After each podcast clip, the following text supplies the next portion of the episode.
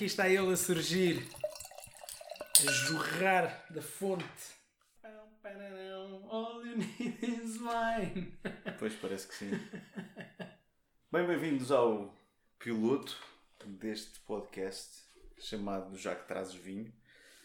Eu trago, mas ainda não está aqui a garrafa. Pois não, temos que ir buscar entretanto. Isto vai ser tudo cortado em edição, não há problema. A garrafa vai estar cá quando for necessário. Então, temos aqui o nosso primeiro convidado. Ah, sou o primeiro, olha. És o primeiro, é por isso chama um piloto. É um, Ah, é um- pois faz sentido. é um piloto. É um, pil- não é o nome de cão, é o nome do programa. E piadas secas também vão escorrer à força toda neste programa. Infelizmente é um defeito meu. André Mega Fernandes, nascido em 84. Estás-te a rir e não sabes o que é que has de dizer, nem eu sei o que é que é de perguntar. Mas acho que faz parte um bocadinho Quando desta é que começaste a beber vinho? É uma ideia. É uma ideia. Quando é que tu, André Mega Fernandes, começaste a beber vinho? Para aí em 1990, com 6 anos, para aí. Com 6 anos. Como é que tu, com 6 anos, começas a beber vinho? Porque o meu avô hum, era, adorava vinho e dizia que só se podiam beber duas coisas, ou água ou vinho, nada de refrigerantes. E, então dava-me a provar vinho. Eu detestava na altura, claro. Acredito. Mas não bebia. Mas provava. sem Xuxa, era direitinho. Sim. Toma lá um copo de vinho. Mas só para provar, só para provar. E lembras qual foi o primeiro vinho que Não. E qual é o primeiro vinho que lembras de ter provado e ter gostado? Alhambra. É possível? Alhambra? Havia isto? Alhambra, não faço puta ideia. Conheci a Alandra. Não. Não? Hum, não era Alhambra. Não faz mal. É pá, não me lembro. Era um vinho. Era um vinho de. de, hum, um vinho de Setúbal. Um vinho de Setúbal. Sim. Hum, Setúbal, região que tu gostas muito. bastante. Não é o que eu gosto mais. Mas era um vinho de Setúbal. Comecei a beber vinho, mesmo a beber, a querer descobrir, aí aos 15, 16, com ah, o Manel Nina. E, Esse guerreiro dos vinhos. e começámos os dois a beber. Por força de. Epá, nem gostávamos muito, mas pronto, queríamos perceber o que era isto. E começámos a beber. Portanto, antes disso tudo era beber só para cair. Não, nem bebia, não. Não, provava só eh, estas coisas de tipo do meu avô, provava dos meus pais, mas não gostava. Mas via toda a gente a gostar, havia, tinha que haver ali qualquer coisa de bom. E tiveste a, a- a geração. Tu participaste na geração sangria, portanto. Sim, Aquelas- geração Eu sangria. É, é uma gateway drug para os vinhos. Pelo menos a mim serviu muito como gateway drug para os vinhos. A sangria. Aquelas sangrias míticas dos jantares de turma. Até era, era até cair. Era horrível. Mas eh, sempre preferi cerveja nesses casos. Foi? Era. A minha cerveja muito. veio muito mais tarde. Eu as sangrias de jantares de grupo acho que comecei com 16 anos. E a Imperial apareceu para aí aos 18 Mas anos. só começaste a beber vinho depois disso? Só comecei a beber vinho a sério depois disso. Sim, a beber vinho a sério, a achar que estava a beber e achar que queria saber o que é que estava a beber, aconteceu muito mais tarde. Muito mais no espaço relativo. Eu acho que o primeiro vinho que me lembro de beber e apreciar e tentar saber o que é que era o vinho era um Quinta do Cabris para aí de 2005. Portanto, a vida dá muita volta. Muita mesmo. Eu lembro-me de achar caro, nesta altura, pagar 3 euros por uma garrafa. Esteve era o apogeu de uma, do Ah, jantar de amigos. Lá está. Epá, trouxeste um Esteve. Epá, que categoria. categoria. Logo assim, servimos já esse a seguir este de Muralhas. Exato. Com este camarãozinho ultra congelado. Lembro-me de recentemente, sem querer ter insultado alguém, ter trazido um Esteve para um jantar. Lembras-te? Foi um Esteve? Era um Esteve. Já não me recordo. Já não me recordo. Eu virei-me para ti, acho que foi para ti, e perguntei: quem é que trouxe esta porcaria? e eu, a pessoa em causa estava mesmo ao lado. Pois, eu tive, eu tive episódio semelhante com um Monte Velho. Desculpem ouvintes do se houver algum. Tive episódio similar com uma garrafa de Monte Velho. Mas é, é normal que as pessoas discordem, não é? O vinho é uma coisa tão subjetiva, vamos, vamos concordar em discordar em uma data de coisas, não vale a pena E os estar... vinhos mudam e a nossa percepção dos vinhos também vai mudando. Completamente, completamente. Ahm, essa questão do, do Monte Velho pá, é, É uma velha, é uma velha questão. é uma velha questão. Há aqueles gajos velhos, já a geração antiga, diz: Ah, pá, Monte Velho é um grande vinho, não é? E eu não consigo pá, deixar de dizer: pá, isto hoje em dia é uma porcaria, como é que vocês conseguem dizer isso? Mas o que é facto é que no outro dia também nos surpreenderam com o Monte Velho, já, foi- já foi há uns anos, um Monte Velho arejado e refrigerado. Eu, graças a E Deus, parecia não bom. participei nesse jantar. Numa prova cega enganou toda a gente. Eu não participei nesse jantar e ainda bem que não participei. É assustador pensar nisso. Epá, Monte Velho Branco é engraçado, não é mau? Bebe-se bem. Eu não bebo muito velho branco há muito tempo. Muito, muito tempo. Quando apanhares em promoção, it a Não é preciso chegar à promoção. eu. Acho que vamos passar por muitas pessoas como nazis. try. Sim. E como coquetes que, que, que despre- desprezam uma série de coisas. Não é essa a questão. Pelo contrário, temos abertos a pequenas preciosidades da vida não têm que custar nem 100 nem 200 euros. Que é uma coisa também muito boa que nós temos em Portugal.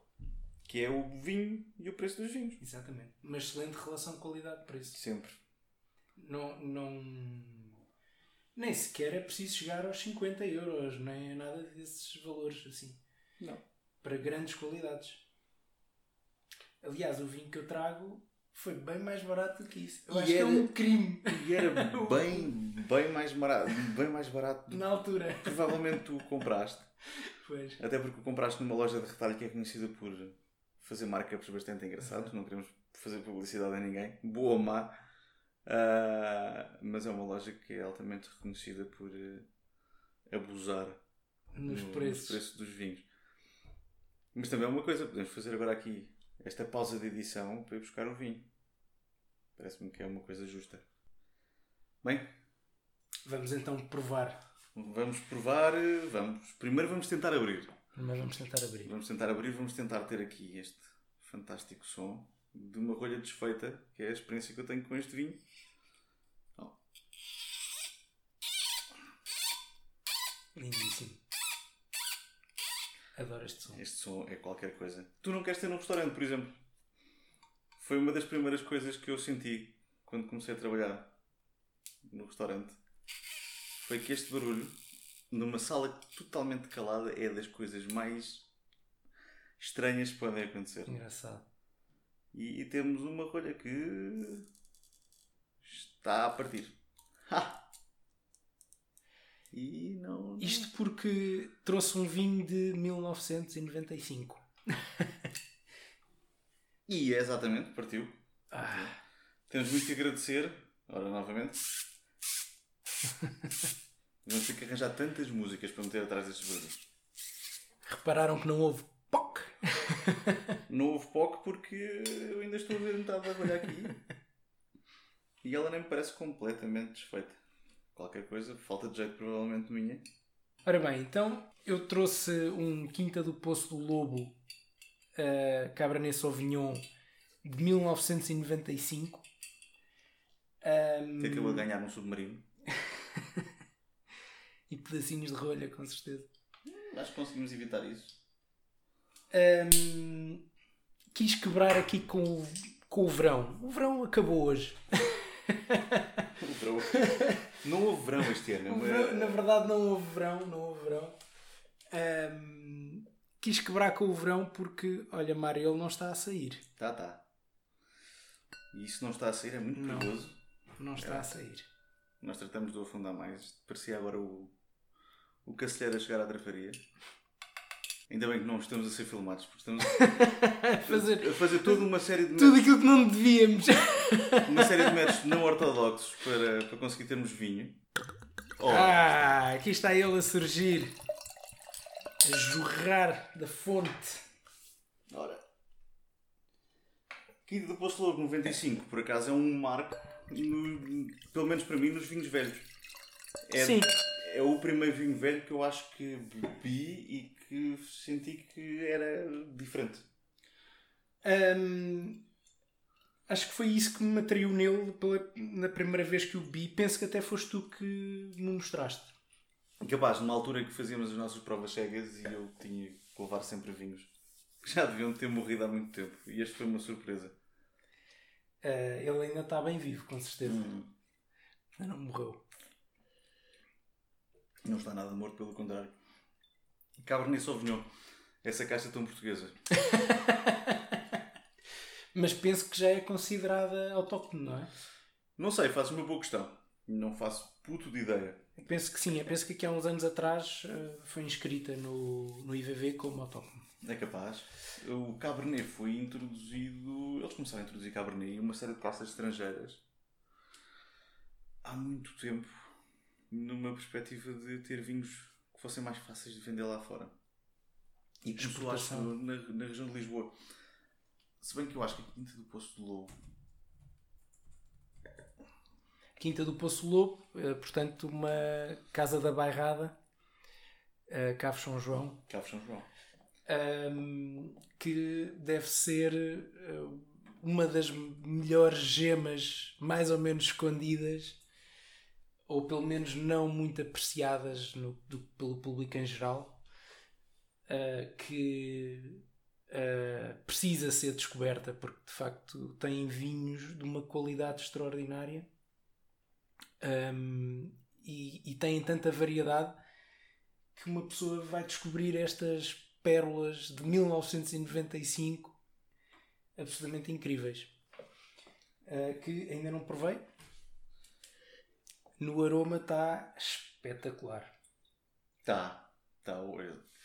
Está incrível Temos aqui uma série, temos esta- estas pirazinas típicas deste faz Cabernet. lá, faz lá a prova Mário é a não, tua não especialidade Faço, não faço nada. não faço nada que vou.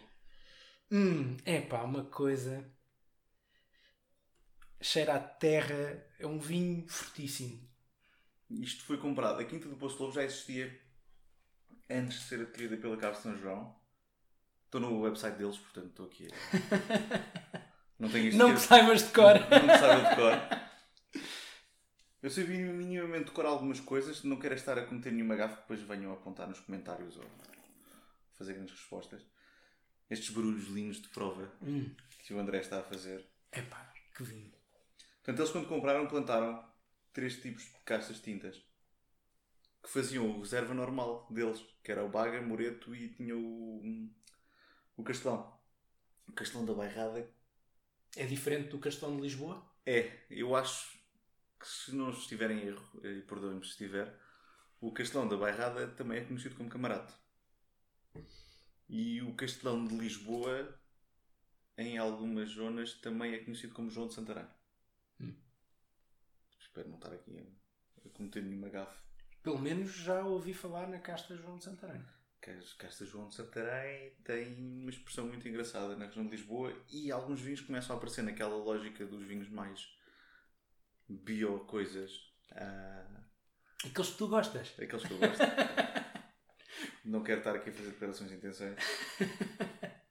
Mas este Cabernet tem esta particularidade. Passados 24 anos, hum, não parece que tem 24 anos. Pois não. Está muito vivo o vinho. Está incrível. Dá imenso gozo. exceto na cor e nos bocados de rolha que o meu copo tem. Mas aconselho a qualquer pessoa que nos esteja a ouvir a comprar este vinho. Pelo menos a tentar encontrá-lo. Sim. Ahm, e é um vinho que eu acho que se este vinho fosse internacional, se fosse um vinho francês, que podia ser, não é? Podia. Tem, tem algumas características de vinho francês. Podia ser um vinho francês. Eu acho que este vinho, numa prova cega ao lado de alguns bordeus, eh, é capaz de meter alguma inveja a muita gente. Uhum. Ahm, concordo. Epá, se este vinho custasse 50 euros a garrafa, não me chocava. Mas também não o compravas. Pois, se calhar não o comprava. se calhar não o comprava. Quer dizer, para, para o dia de hoje compraria, claro, não é? Partilhar uma garrafa contigo é sempre bom. Opa, muito obrigado. Há coisas engraçadas. A região da Bairrada é provavelmente das mais recentes que nós temos, apesar de ser das que faz vinhos há mais tempo. A região da Bairrada foi dominada ainda na década de 70, portanto estamos a falar de uma região que tem rough- o DOC da Bairrada tem roughly 40, 40 anos. Portanto, Eles Mas eles já produziriam vinho há muito tempo, não é? Já, já. Uh, dizem. Bem, estou a ver a história da Cave São João, que é proprietária da Quinta do Poço de Lobo nessa altura. Não há grandes registros, pelo menos facilmente acessíveis na internet, sobre a Quinta do Poço de Lobo. Mas na década de 30, ou antes da década de 30, a Cave São João fazia vinho do Porto. Ah, é engraçado. E depois, na década de 30, comecei uma lei que obrigava que os vinhos do Porto fossem do Porto. Que fossem feitos em Vila Nova de Gaia. Pois. Que não são do Porto. São aquelas pequenas. aqueles pequenos detalhes. Menores. E tinham uh, como enólogo um francês, que, que se calhar também explica um bocado depois a evolução, quase 50 anos depois, para este tipo de vinhos que se chamava Gaston Menesson. É? Provavelmente um ser passível de, de uma pesquisa Google. Esse Mas pode... é capaz de ter sido responsável pela plantação destas vinhas de Cabernet Sauvignon, não é? Porque. Uh... Pois, não. Não te consigo dizer de maneira assertiva se de facto tem. Agora, o que eu sei é que estes vinhos tiveram escondidos uma série de tempo, já não lembro bem a história, e apareceram há 10 anos. Eu tive, falei com alguém lá, ou com um distribuidor qualquer, que me disse que hum, eles tinham muita reserva de vinho, muitas eh, garrafas eh, antiquíssimas e que hum, estavam a aproveitar esta nova onda de interesse pelo vinho da bairrada para as colocar no mercado, porque também duvidavam que as garrafas conseguissem aguentar em perfeitas condições muito mais tempo. E, portanto, uh, estão a tentar vender grande parte lá da coleção deles, que são milhares e milhares e milhares de garrafas. Portanto, um, não há shortage. Sim, mas os milhares e milhares, infelizmente, esgotam-se esgota o que é realmente bom e depois as pessoas fazem um bocado dessa seleção. Uh, eh, 95 foi um ano que eu acho que foi fenomenal, pelo menos para eles, na Quinta do Poço Lobo.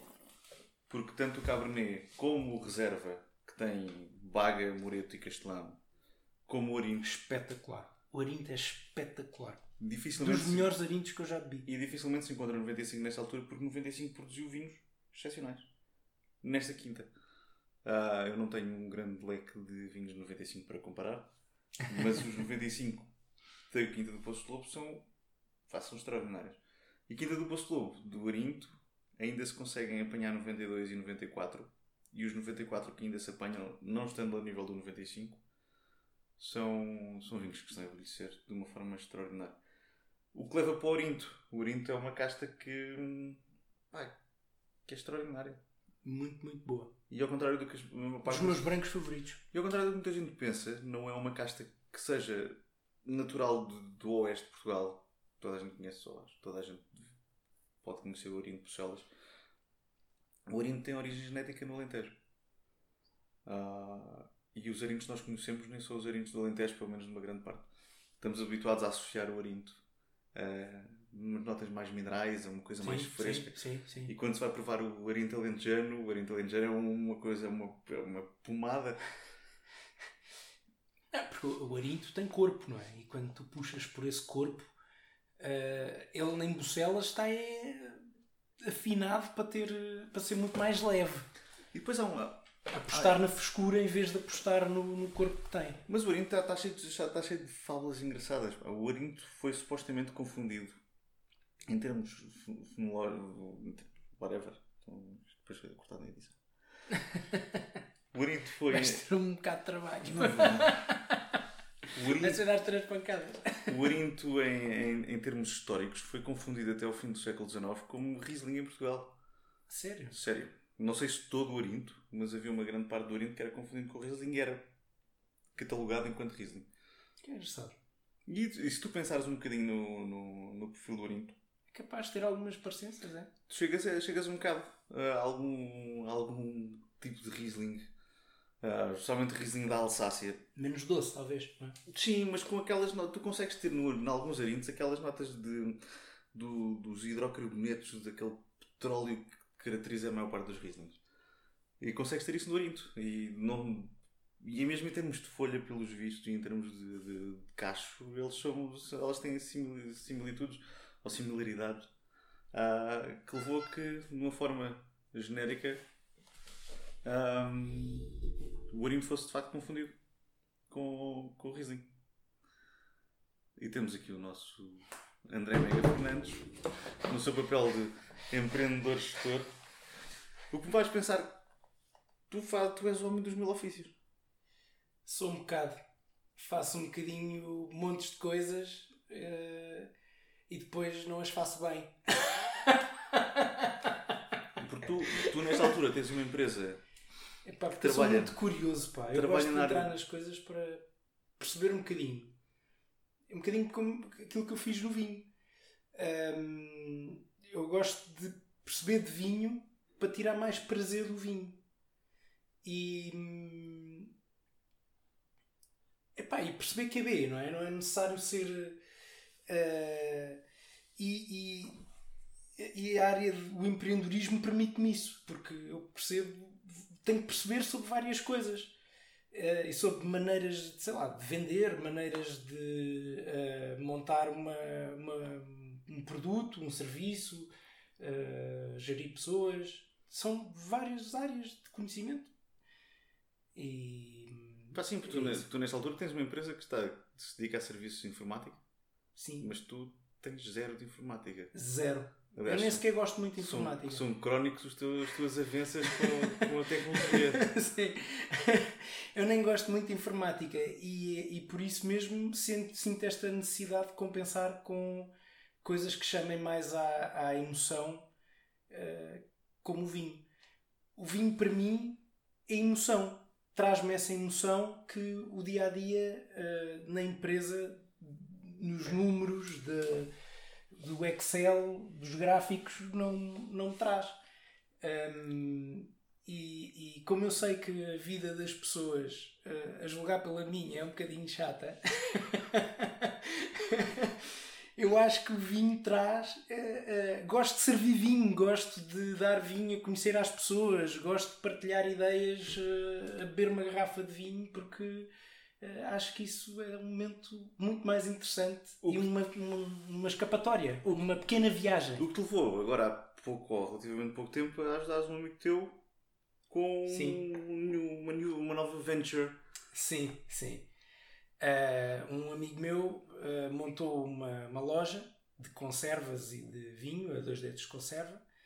Um... Passa publicidade. Tem página no Facebook também, se quiserem pesquisar. Dois dedos de conserva. Estão em Alvalade? Estão em Alvalade. Sim. Na rua de Paiva. Um, e uh, eles já tinham uma garrafeira feita só de vinho exclusivamente do, do, da Península de Setúbal. Um, eu peguei na garrafeira, tinha, uh, eles tinham feito um bom trabalho, a garrafeira era boa. Um, Estou a ouvir, hum, e eu quis, mas quis enriquecê-la ainda mais com vinhos de outras partes e trazer para ali um bocadinho aquilo que é esta ideia de dar emoção às pessoas que lá vão. Surpresa, não é?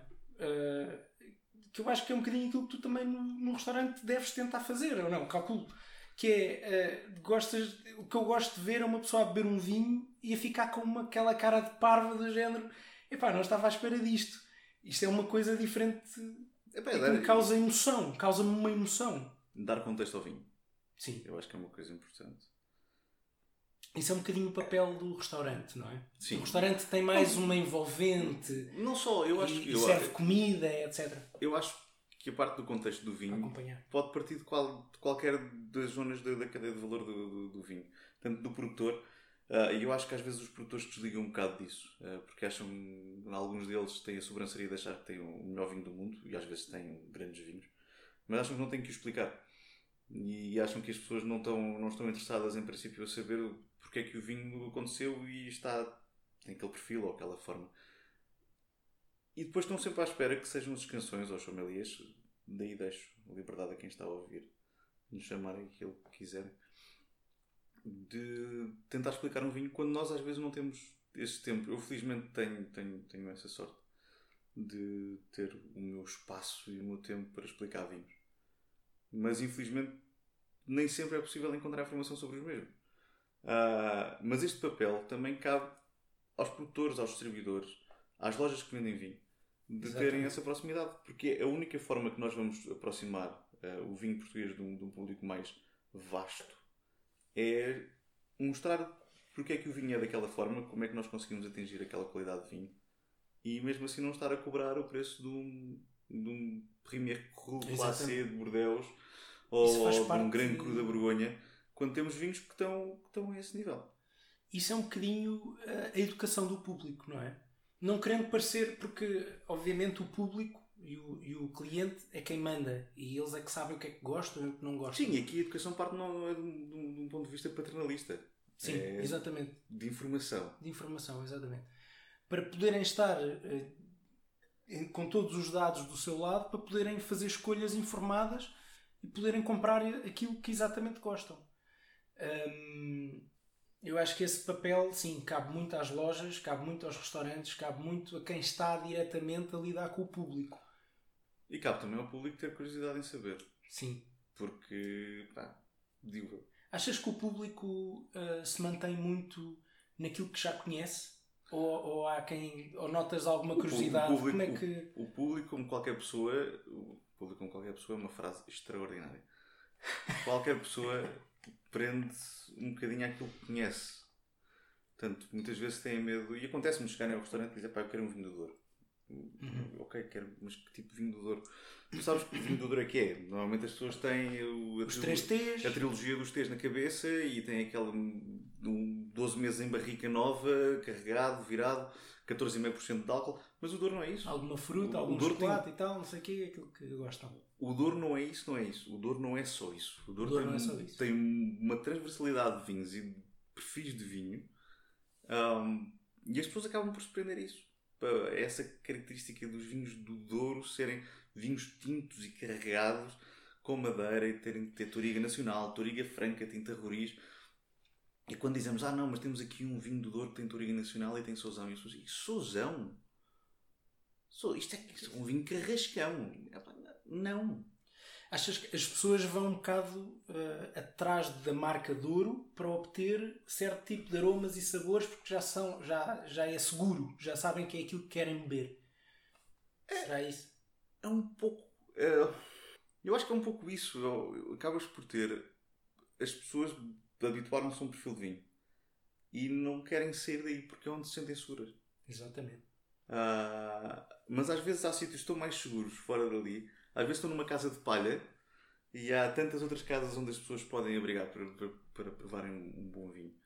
E estamos a falar de Douro porque normalmente é, o, é dos exemplos mais... Mais conhecidos, não é? Sim, sem dúvida. Apesar do Douro ter começado a produzir vinhos de mesa na década de 80. Sim, sim. Vinhos sim. de mesa, entre aspas. Vinhos DOC. Ah, antes do Douro é conhecido por vinho do Porto. Ponto. Ah, e é extraordinário o salto, o salto qualitativo e quantitativo que o Douro deu nos últimos 30 anos é fenomenal. E é produto do quê?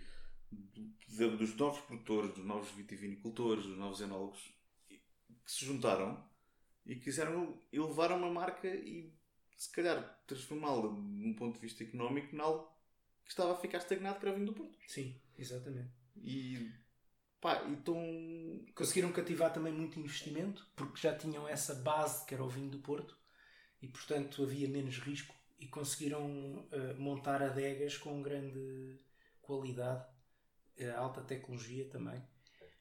Um, e, e, foram pioneiros a fazer vinho de excelência na, no, na década de 90 e 2000.